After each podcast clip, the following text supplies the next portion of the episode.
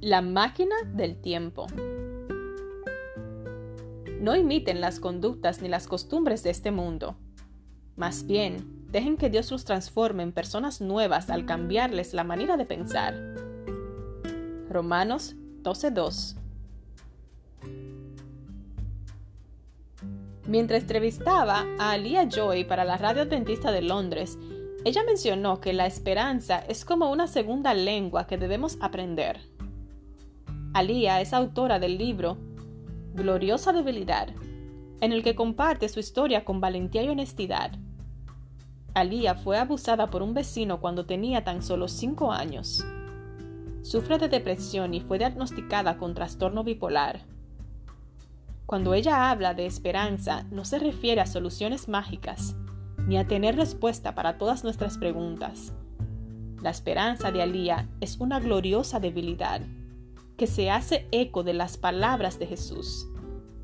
Bienaventurados los pobres en espíritu, porque de ellos es el reino de los cielos.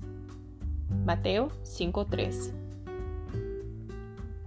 Durante la entrevista le pregunté, ¿Cómo podemos ser auténticos con respecto a nuestras luchas y al mismo tiempo hablar el idioma de la esperanza con fluidez? Alía me dijo que el idioma de la esperanza tiene dos dimensiones, recordar el pasado y proyectarse al futuro. Debemos levantar altares que nos recuerden cómo Dios nos ha acompañado en el pasado, pero también debemos mirar hacia adelante, al nuevo Edén, sin dolor ni enfermedades. Mientras Alía decía estas palabras, se me ocurrió que la esperanza es como una máquina del tiempo. Nos permite viajar entre el pasado y el futuro. Sin embargo, hablar el idioma de la esperanza con fluidez requiere esfuerzo.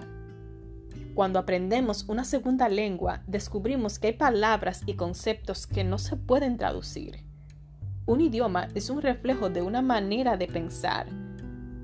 Por eso existen algunas léxicas. Por ejemplo, la palabra sobremesa no tiene una palabra equivalente en inglés.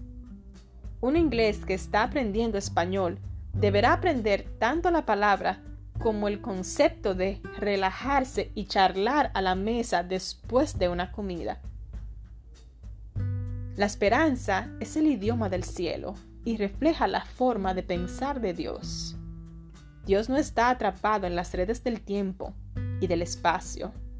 Por eso la esperanza se mueve como Él, atravesando libremente el pasado y el futuro.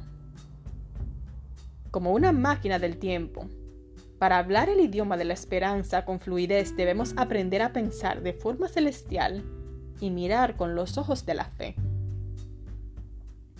Señor, Ayúdame a ver mi debilidad como una ventana abierta a tu fortaleza.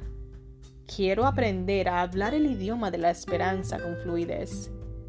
Ayúdame a mirar con los ojos de la fe, recordando tu fidelidad del pasado y tus promesas para el futuro.